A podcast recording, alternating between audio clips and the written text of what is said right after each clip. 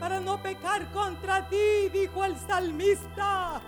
Oh, y si tú guardas los dichos de la boca de tu Dios en tu corazón, eh, serás como aquellos jóvenes en Babilonia que fueron librados del engaño, de la sutileza, del ambiente en que se encontraban, del pecado, de la lujuria, oh, de los deleites, de los placeres. Fueron librados a causa de guardar en su corazón los dichos de la boca de su Dios. Porque la sutileza del enemigo, sus artimañas, el hombre natural no las puede entender, no las puede discernir. Esos dichos de la boca de Dios fueron los mismos que guardó, que guardaron a la reina Esther estando en ese palacio lleno de perversidad, pero los dichos de la boca de su Dios en su corazón eh, la libraron del engaño. Hoy será igual contigo. Serás librado del poder del enemigo. Oh, del enemigo que trama, que prepara celadas, del enemigo que prepara trampas, del enemigo que quiere hacerte caer, del enemigo que quiere envolverte en su sutileza. Oh, no seas simple, sino entendido. Persevera en el temor de tu Dios. Guarda la palabra que se te ha encomendado, porque de eso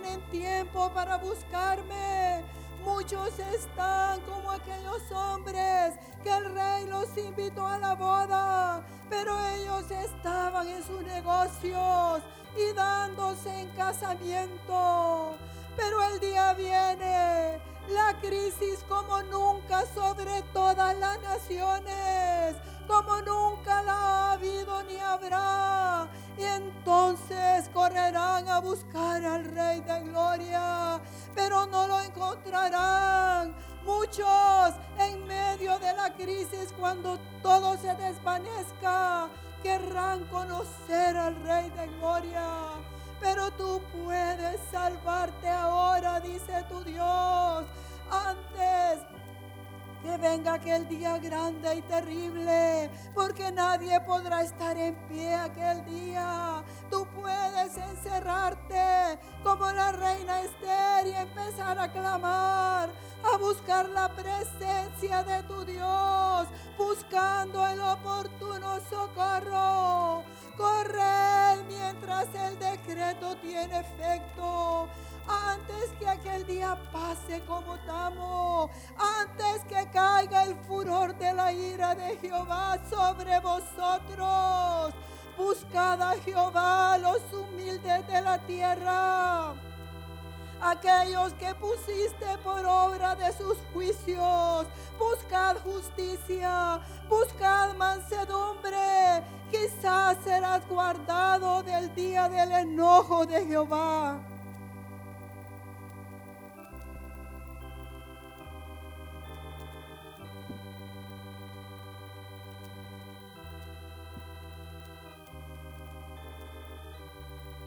Sí, Señor. Es cierto. Estamos en una encrucijada esta mañana, Señor.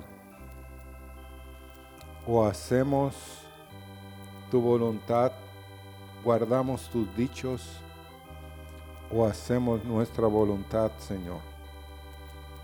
Pero cada hombre, cada mujer, cada joven, cada señorita aquí, cada niño decidirá, Señor, ¿qué va a hacer? ¿Qué decisión va a tomar, Señor? ¿Va a guardar tus dichos en su corazón para no pecar contra ti, Señor? ¿O va a ir tras las vanidades ilusorias y abandonará, Señor, el camino de vida que hay en ti? Señor, cada hombre hoy, esta mañana, tomará su propia decisión, Señor. Danos la gracia para oír, Señor, lo que tú tienes que decirnos esta mañana. Gracias, eterno Dios. Amén. Pueden sentarse, hermanos.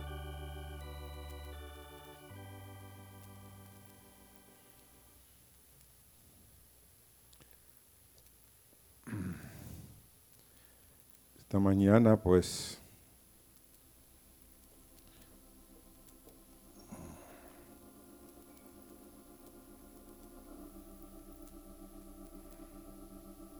uno debe escoger la vida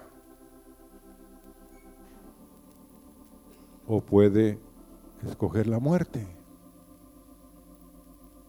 Nadie quisiera morir.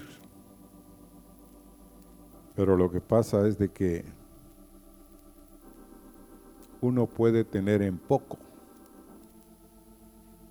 lo que Dios dice. Porque no le pasa nada a uno. Es como nuestros primeros padres allá en el huerto. El día que de él comieres, ¿qué le dijo el Señor?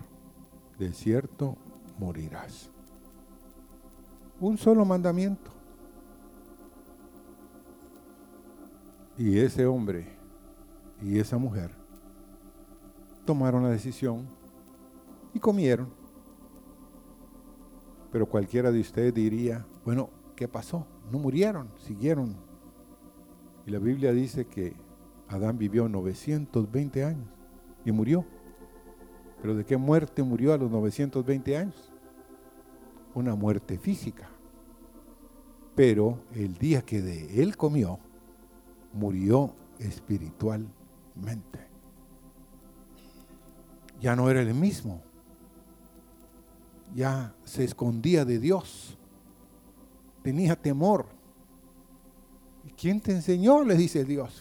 Dios es, hermanos, hay que reconocer que Dios es muy misericordioso, infinitamente misericordioso, infinitamente paciente. Ahora, vendrá la ira de Dios porque así como hay infinita paciencia, hay infinita ira, hermanos. Tenemos que reconocer eso. Ahora, uno de los jóvenes o de los mayores que nos diga Romanos 6, 23 en alta voz. Alguien que suba la mano, que le pasen el micrófono ahí. Romanos 6, 23. ¿Están aquí? A ver. ¿Quién lo va a decir? Nadie quiere. Yo creí que estaban en el concurso. A ver.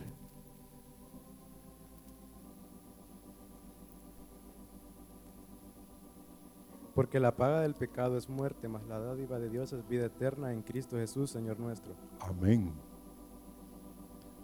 Porque la paga del pecado es que es muerte. Mas la dádiva de Dios es vida eterna en Cristo Jesús, Señor nuestro. Dios lo está diciendo en serio, hermanos. desde el viaje que acabo de hacer al norte. Casualmente, cuando abría la Biblia, iba a ese texto. Como que yo leía y leía y decía, el verso 22 dice, más ahora que habéis sido libertados del pecado y hechos siervos de Dios, tenéis por vuestro fruto la santificación y como fin la vida eterna. Pero después dice, porque la paga. O sea, el salario que vamos a recibir del pecado es muerte. ¿Y cuántos de ustedes están dispuestos a trabajar? Y trabajar y trabajar a Donoren. ¿Habrá alguien aquí que le gustaría eso? Que lo contrataran y que le dijeran, bueno, está bien, como un médico amigo nuestro, él habían pasado dos años y no tenía trabajo. Había estado en traumatología del IX. Durante a él lo que quería era ser un traumatólogo, reparar huesos. Le encantaba. Pero no lo van a creer, dos años sin trabajo. Puso una clínica con otro hermano, doctor también. Y ahí llegaban algunos. Pero un día lo llamaron y le dijeron que si estaba dispuesto a trabajar a. Bueno, ¿y dónde es? A 60 kilómetros de la capital. Ah. Bueno, y no me pueden dar algo, por lo menos para la gasolina, dijo Elma. Bueno, sí, le vamos a dar. En Guatemala es un dicho que las personas que menos ganan son los peones. Entonces le vamos a dar el salario de peón. Usted va a ser igual que el que hace la limpieza. Le vamos a paz. Fuera de contrato le vamos a dar eso. Dos años más con ese salario. ¿Cuántos de ustedes aguantarían? ¿Cuántos estarían dispuestos? Creo que ninguno de nosotros. Yo le dije, bueno, ¿por qué te quedaste? No tenía para dónde, me dijo. La gente de este pueblo, me dijo, es gente generosa, pero no paga en efectivo. Me traen la gallina, me dijo. Y por cierto, se me murieron dos gallinas porque las metí en el, atrás en el, el baúl, o cómo le dicen ustedes, la parte de atrás. ¿Cómo, le dicen? Baúl, el cofre. Y se me unieron un gallo y una gallina, me dijo. Hasta que me acordé, porque él del trabajo ahí salía corriendo para la clínica en Guatemala. Salía a las 4 allá, llegaba como a las 5 y media y atendía de 5 y media a 9 de la noche en la otra clínica. Pero la buena noticia fue que le dieron una plaza después de los dos años y llegó a ser el director del hospital. Pero si no hubiera aguantado, no hubiera tenido honra. Pero si es terrible trabajar y que le paguen a uno lo mínimo, ¿sí? Pero óigame esto. Por el otro lado, Dios decide qué es lo que nos va a dar.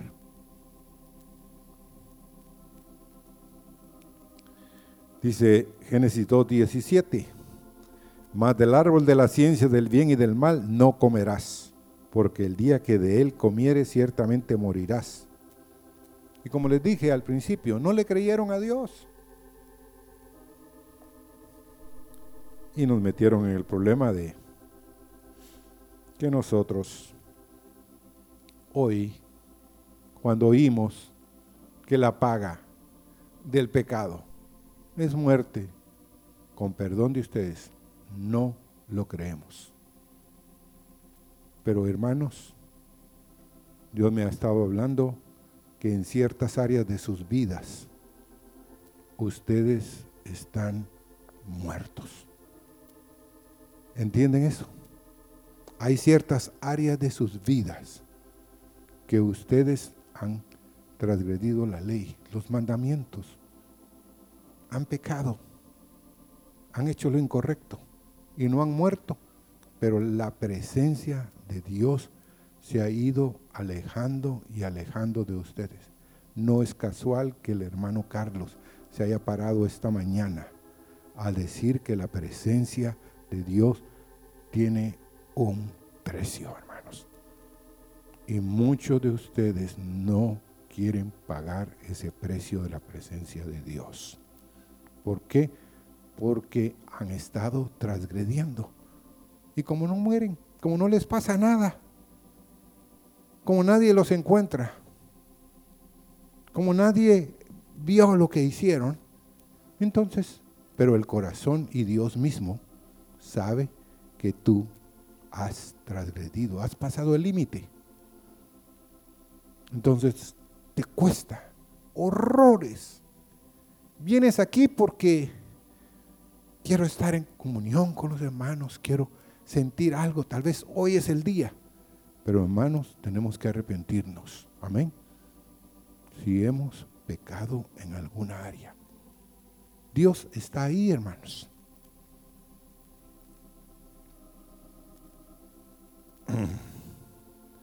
Ahora, el pecado es una separación, hermanos. Es un aniquilamiento. Es una mortandad. ¿Me entienden eso? Es algo que viene y que no nos percatamos que en alguna área estamos muertos. Dice que estamos muertos en qué? En delitos y pecados. Pero Dios, por todo eso, Él pagó el precio, porque imagínense que viene Dios y nos dice en la primera parte del verso, la paga del pecado es muerte, mas el regalo, la dádiva de Dios es vida eterna en Cristo Jesús, Señor nuestro. Tenemos que aceptar la dádiva. Ahora, hay quienes aquí no creen que es gratis. ¿Me entienden?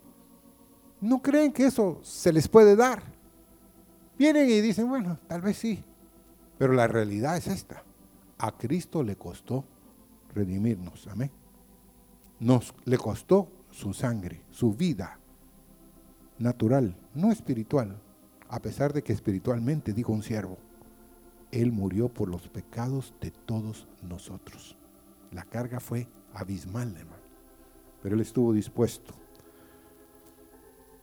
Ahora, en el contexto de lo que Pablo nos está diciendo y el Espíritu en Romanos,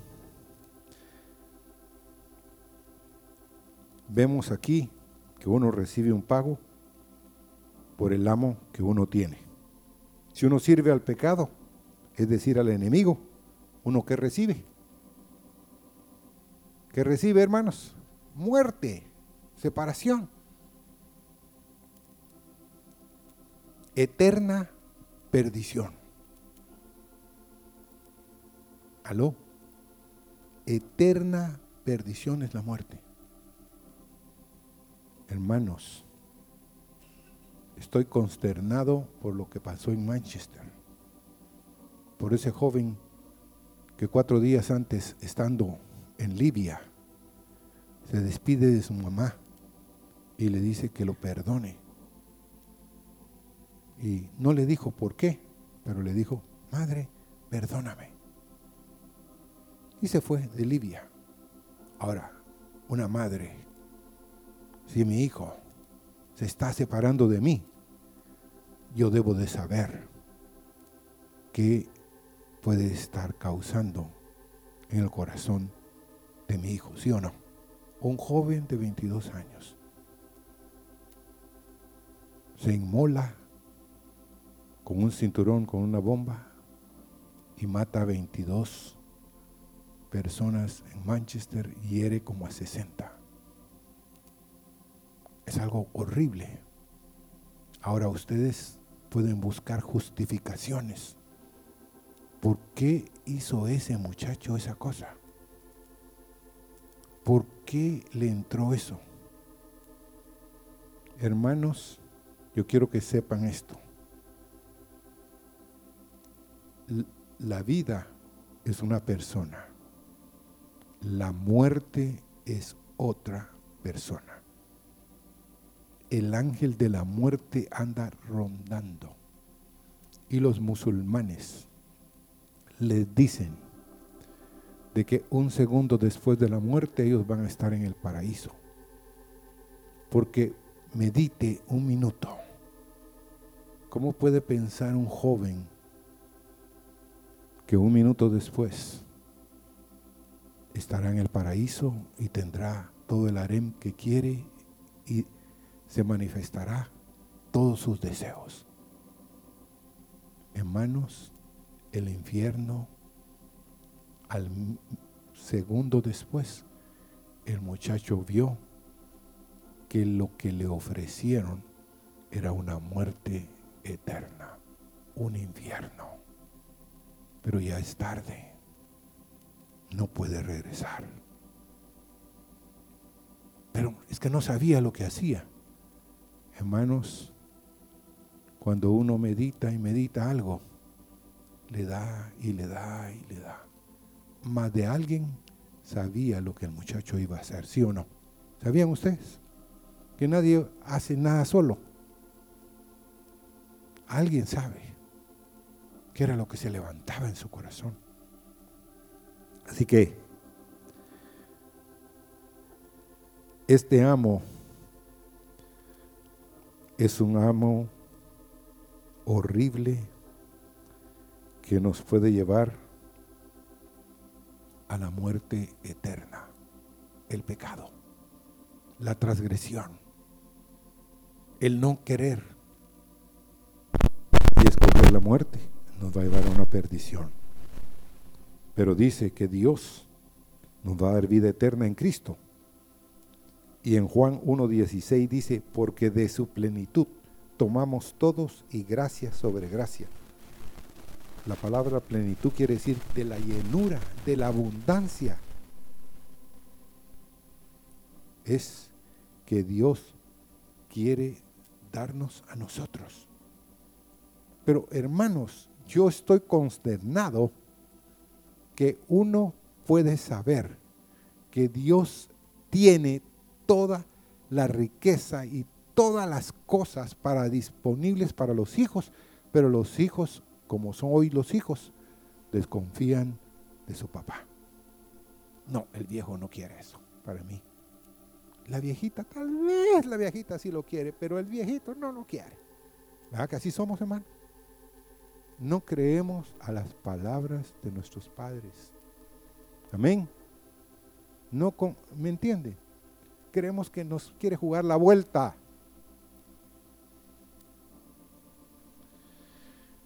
Pero la plenitud de Dios es una abundancia y Él quiere compartir todo lo que tiene con nosotros.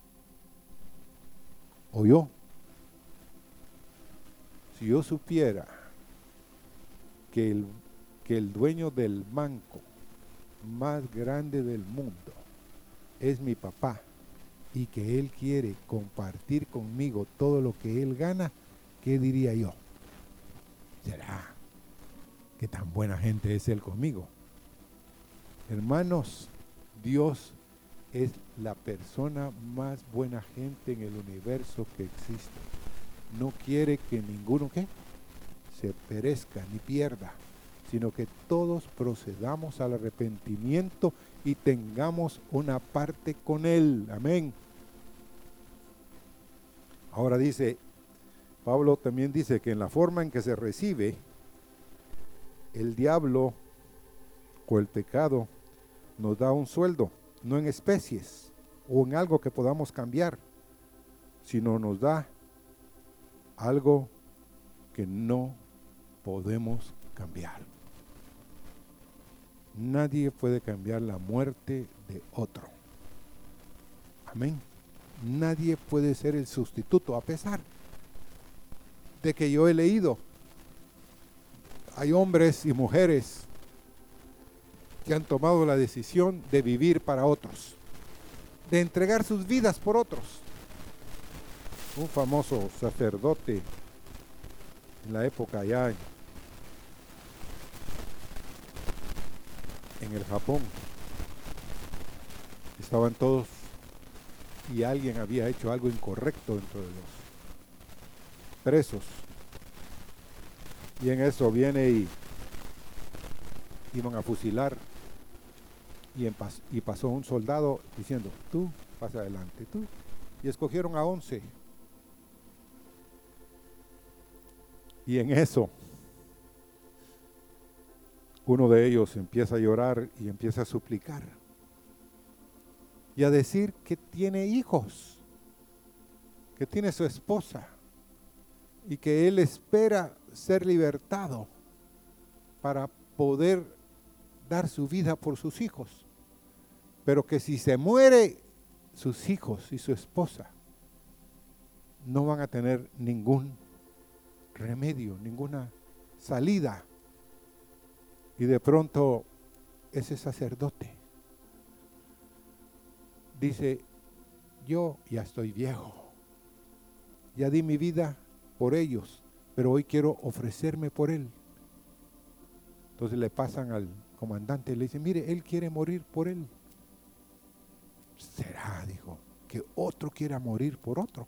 Sí, dijo él, yo quiero.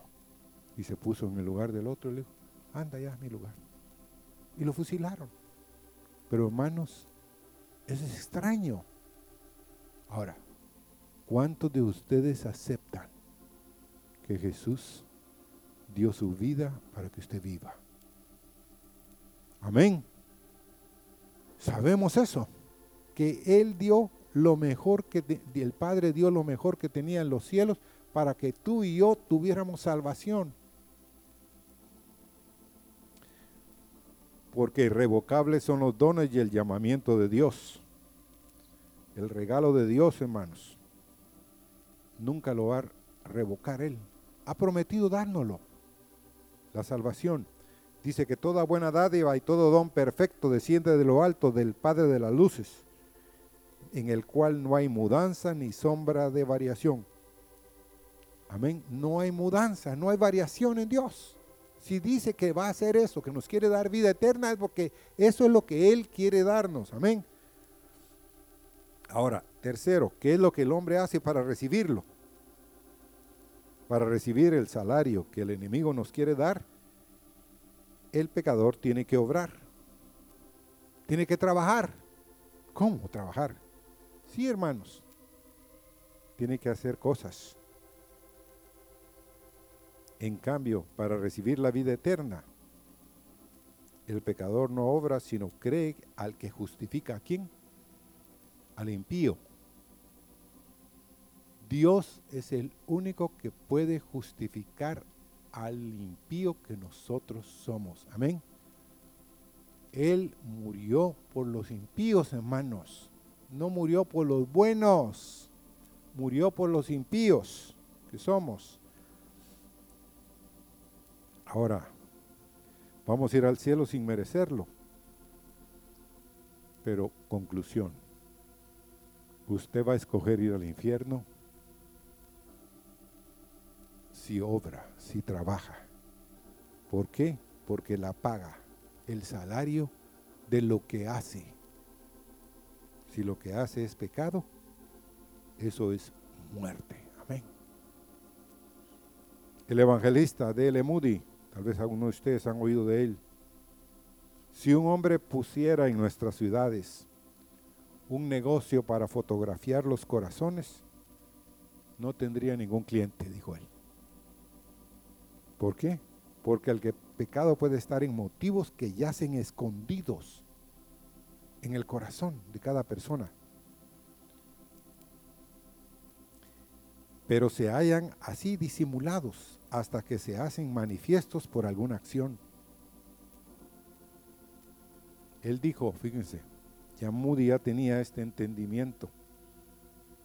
No solamente cometemos pecado, dijo él, sino que somos pecado.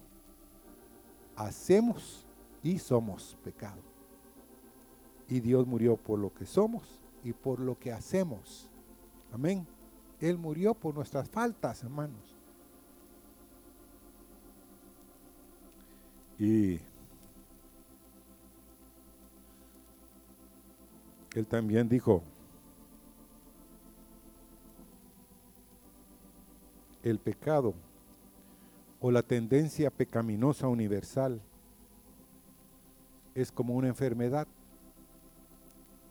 Está en forma de virus en nosotros, adentro. Y de pronto surge algo y se empieza a manifestar.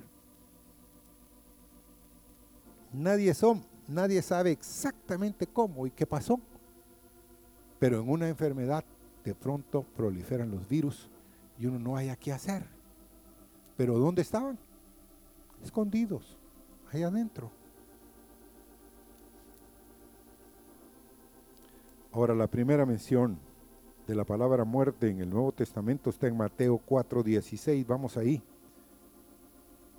Dice, el pueblo asentado en tinieblas vio gran luz, y a los asentados en región de sombra de muerte, luz les resplandeció. En el original la palabra asentados quiere decir sentados. Estábamos sentados en tinieblas, hermanos, en oscuridad, en sombra de muerte. Y de pronto luz nos resplandeció. Vino la luz de Dios. Y dijimos, ah, sí, yo soy esa persona que necesita la luz. En Romanos 5:21 también dice, para que así como el pecado reinó para muerte, así también la gracia reine por la justicia para vida eterna mediante Jesucristo, Señor nuestro. El pecado, hermanos, reina para muerte en nuestras vidas, pero en cambio la gracia de Dios reina para justicia y para vida eterna mediante el sacrificio de Jesucristo por nosotros. Amén.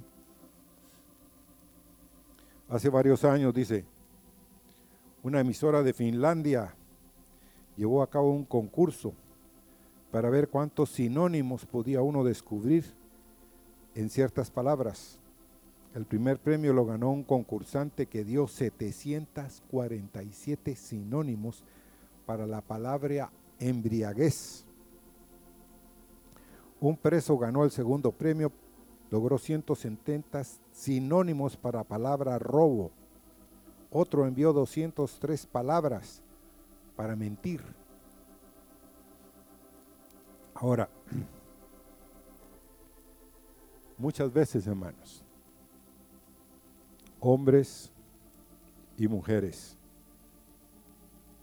cuando se meten en problemas, empezamos a llamar al pecado con otras palabras, ¿sí o no? Más finas o suaves. Hay quien cuando cometen una falta dice, sí, fue un error, reconozco. No, le digo yo, fue un pecado. No, no, no, no, fue un error. Yo no lo quería hacer. Yo no quería hacer eso. Es un leve, es un leve error. No, hermano. Llamemos las cosas, ¿por qué? Por su nombre. Otro es, fue una equivocación. Perdóneme, me dijo alguien. Es una debilidad que tenía mi mamá, que yo también tengo. Es una pequeña debilidad. Pero o tengo problemas con condicionamientos familiares. Amén. ¿Cuántos de nosotros nos justificamos, hermanos? ¿Mm? ¿Cuántos de nosotros, cuando cometemos una falta, no la llamamos por su nombre, sino le damos vuelta a la cosa? No, no, no, no, no. No soy así yo. Si tú vieras cómo soy yo. No, no, no. Hermanos, cuando hay fuego es cuando se manifiesta lo que somos, ¿sí o no? Había un hombre en una finca. Era el hombre más benevolente que había en el pueblo. Y el predicador no le hallaba formas, porque el hombre era rico. Era un buen hombre, en sentido que los demás lo miraban. Buen hombre, dadivoso. Pero el predicador le decía, no, pero en su vida debe haber algo por el cual Dios quiere rescatarlo. No, yo soy la mejor persona que existe en este pueblo. Y un día vino un incendio a toda la comarca y tuvieron que salir corriendo y subir a una parte alta. Y en la parte más alta, el que más gritaba, maldiciendo a Dios, era esa persona, entre comillas, buena. Pero ¿qué pasó? Donde estaba su corazón estaba su tesoro, su propiedad. Lo que tenía era todo para él. Se incendió y el hombre manifestó lo que había en su corazón. Cualquiera de ustedes dice, no, pero es una pequeña debilidad. No, hermano, se manifestó y empezó, dice, a maldecir a Dios, a decir y volver cosas que estaban en su corazón cuando todo iba bien. Pero ahorita que se manifestó el incendio al pueblo, él tiró todo por la borda. Bueno, ahora Romanos 8, 1 y 2. Ninguna condenación hay. ¿Para quiénes? Para los que están en Cristo Jesús, los que no andan conforme a la carne, sino conforme al Espíritu. El verso 2 de Romanos 8.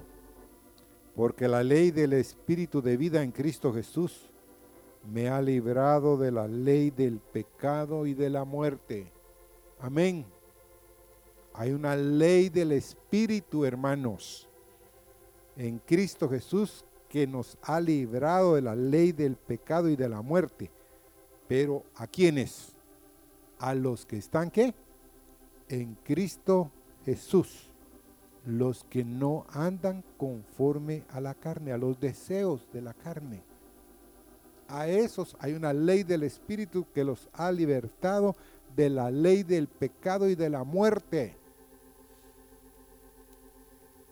Yo debo de estar seguro, usted debe estar seguro que está en Cristo. Porque si vives según la carne, dice la Biblia, en Romanos también morirás. Ser impulsado, hermanos, por nuestros deseos, por nuestros sentidos, va a conducirnos a la muerte. En el cuerpo nuestro, hermanos. Pablo dijo, miserable de mí, ¿quién podrá libertarme de este cuerpo de muerte? ¿Cómo? ¿Quién lo está diciendo? Pablo. Sabía él que solo Dios podía libertarlo de este cuerpo de muerte que andaba él cargando.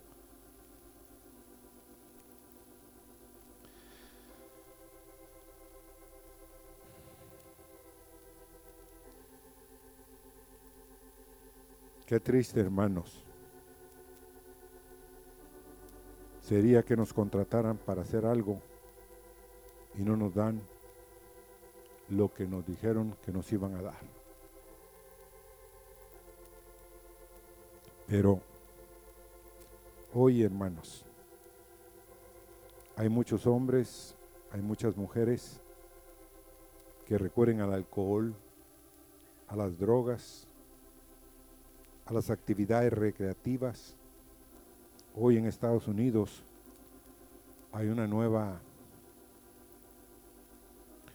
un nuevo tipo de, de recreación y es que se levantan los aviones y los muchachos aprenden a tirarse en paracaídas, pero son varios y se abrazan, se agarran entre sus manos y van, como les dijera, descendiendo.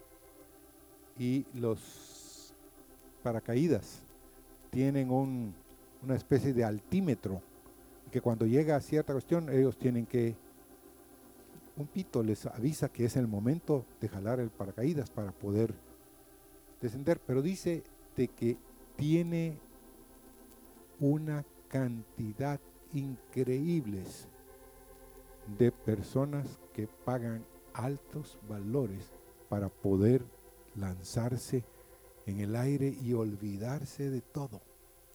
Dice, ahí son verdaderamente libres, dice. Entrevistan a los muchachos. ¿Será que son libres en esa posición? Sí están en caída libre, pero no son totalmente libres, hermano. Pero es muy, lo están usando mucho. Tratan de adormecer el dolor creado por el pecado. Tratan de adormecer el vacío que podemos sentir al no sentir la presencia de Dios. Y quiero terminar esta mañana con una ilustración una profesora comunista en la época que existía todavía la Alemania Oriental, le dijo a unos niños, quiero que todos se pongan de pie y que empiecen a decir, no hay Dios. Y los muchachos, los niños, se levantaron y empezaron a decir, no hay Dios. Pero había una niña de ocho años que pertenecía a un hogar cristiano. No, se negó a obedecer esa orden. Fue amenazada por la maestra al no decir tales palabras. Entonces la maestra se molestó tanto con ella que le dijo, vete a tu casa, escribe 50 veces, no hay Dios, y mañana me entregas esta tarea. Por la noche en su hogar se sentó y escribió 50 veces, sí hay Dios. Al día siguiente, la niña entregó lo que había escrito a su maestra. Esta se enojó otra vez y le dijo a la niña, cuando vayas a tu hogar, vas a escribir 500 veces, no hay Dios, o algo te va a suceder. En ese algo significaba para la niña un cierto miedo, porque parece ser que la maestra era muy fuerte. Al día siguiente la niña y su padre fueron a ver al director de la escuela y le dijeron lo que estaba sucediendo. Entonces el director dijo a la niña, no te preocupes, tu maestra murió anoche víctima de un accidente de motocicleta. Todo eso ya se acabó.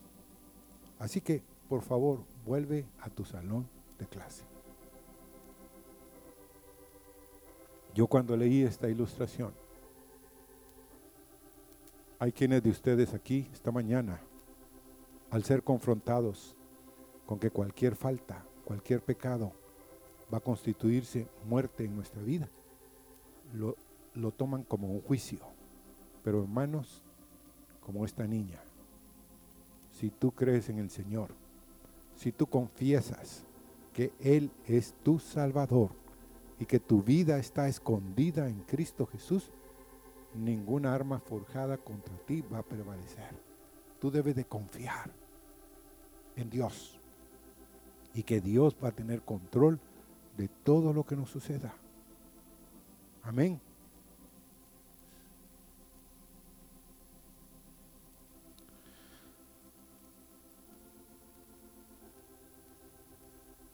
Pablo dice en Efesios 4, 20 al 23. Mas vosotros no habéis aprendido así a Cristo, si en verdad le habéis oído y habéis sido por él enseñados, conforme a la verdad que está en Jesús, en cuanto a la pasada manera de vivir, despojados del viejo hombre que está viciado conforme a los deseos engañosos y renovaos en el espíritu de vuestra mente. Tú puedes ser resucitado, tú puedes ser cambiado, tú puedes entrar en una nueva vida. Esa es la esperanza que Dios quiere dejar contigo esta mañana. Señor,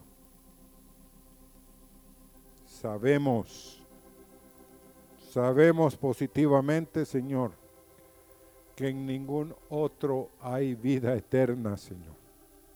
No hay vida eterna, Señor, en el árbol de la ciencia del bien y del mal. Nuestros padres comieron de ese árbol, Señor, y murieron. Señor, esta mañana venimos al que da la vida. Señor, que jóvenes, que señoritas, que hombres y mujeres esta mañana oigan el mensaje, Señor, de que la paga del pecado, Señor, es muerte, mas el regalo, la dádiva, el obsequio tuyo, Señor, es vida eterna. Sí, Señor, lo creemos, lo confesamos esta mañana, que solo tú puedes libertarnos, Señor del pecado que nos asedia, pero queremos correr con paciencia la carrera que tenemos por delante, Señor. Oh Padre, libértanos de toda influencia, Señor, de mal, de todo deseo de nuestro corazón. Y si Pablo, Señor, dijo, miserable de mí, ¿quién podrá libertarme de este cuerpo de muerte, Señor. Pero digo, gracias doy a Jesucristo. Sí, Señor, esta mañana te damos gracias por libertar nuestras vidas, Señor.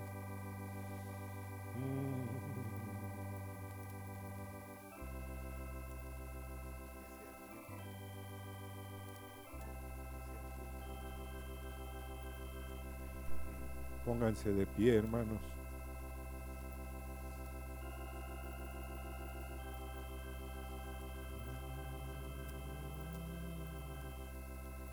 que sea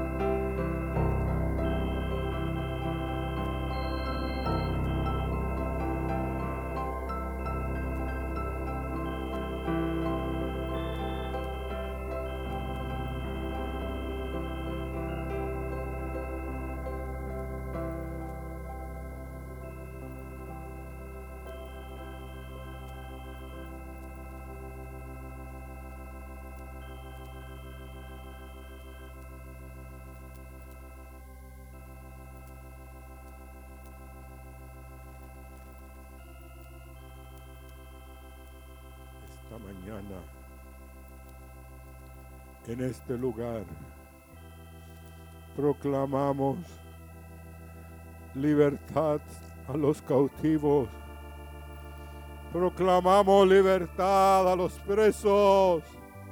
Señor, que tu espíritu venga a las almas, Señor, que están prisioneras debido al pecado, debido, Señor, a las actitudes.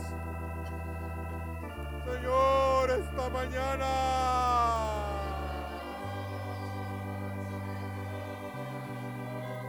La paga, Señor,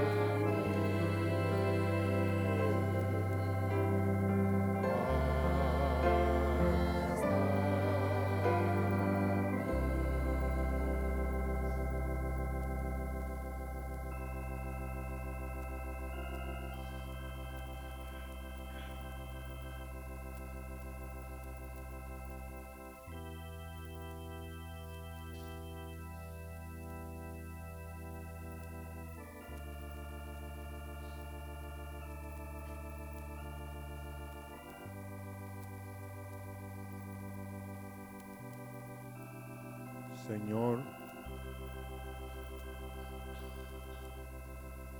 que no tengamos en poco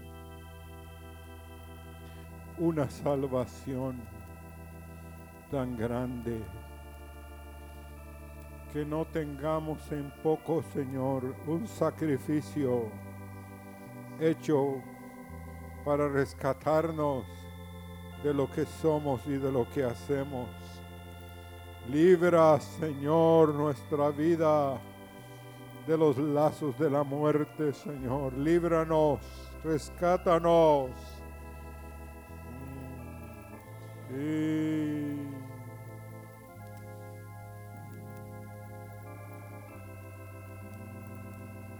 Amén.